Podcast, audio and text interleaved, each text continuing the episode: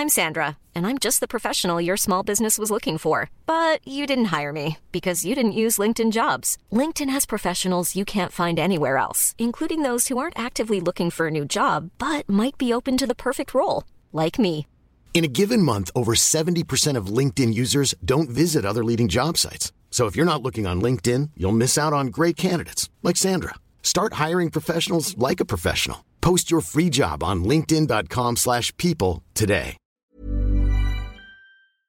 Ana Lilia Pérez es periodista, investigadora en temas de corrupción, lavado de dinero, tiene libros que hablan de Pemex, por supuesto, eh, completitas investigaciones que hablan de cómo operaba, del robo de, de combustible, de quiénes estaban metidos. Y Ana Lilia Pérez, gracias por platicar con nosotros esta mañana. Muy buenos días. Buen día, Sergio Lupita. Me alegra mucho poder saludarlos y a toda su audiencia. Gracias, Igualmente. Ana Lilia. A ver, Ana Lilia, ¿qué tan importante es el regreso de Emilio Lozoya? Y bueno, pues hasta el propio presidente está diciendo, a ver, vamos a ver qué nos dice acerca de la corrupción. ¿Qué esperas que nos pueda decir Emilio Lozoya?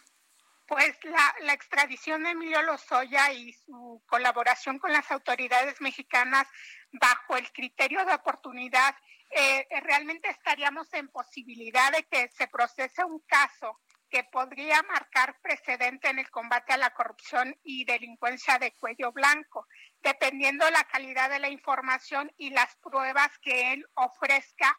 Se habla inicialmente de, de videos, de quienes se habían beneficiado de la aprobación, por ejemplo, de la reforma energética, se habla de 18 horas de grabación que serían parte de esas evidencias.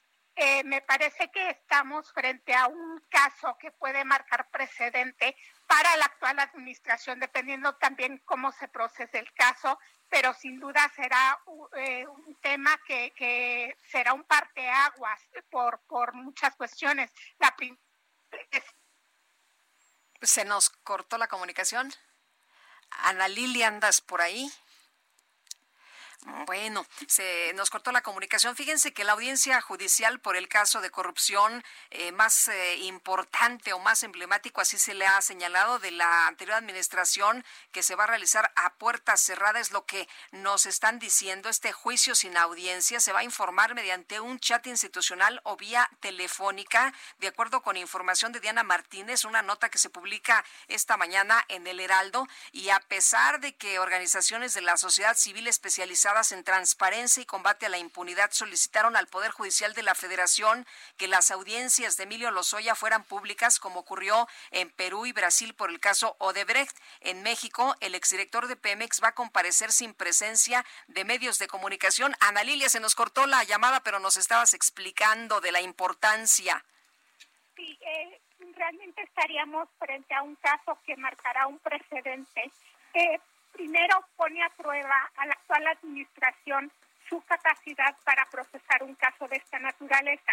Eh, hay un elemento clave en este tema que es eh, ese, ese criterio de oportunidad por el que opta Emilio Lozoya y acepta su extradición a, México. Eh, ¿Por qué es clave? Porque, bueno, este criterio de oportunidad que considera el Código Nacional de Procedimientos Penales eh, permite que un aporte elementos que involucren a mandos superiores por los delitos que a él se le imputan, que es lavado de dinero, cohecho y asociación delictuosa.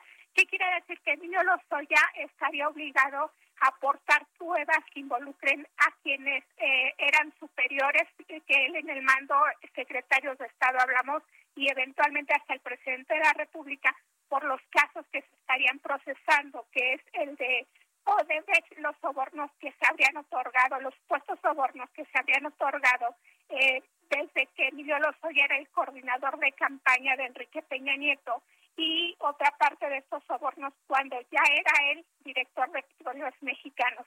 Eh, la compra también de la planta de agronitrogenados, una compra de una planta chatarra que tuvo el visto bueno del Consejo de Administración de Pemex, integrado por secretarios de Estado, y que era un tema que traía desde Presidencia de la República. Es decir, depende la calidad de la información que ofrezca Emilio Lozoya, serán los beneficios que él también obtenga, él y su familia, porque realmente lo que está detrás de este, eh, de, de aceptar colaborar con las autoridades en este sentido es para buscar el beneficio para él y su familia que están también imputados en estos procesos.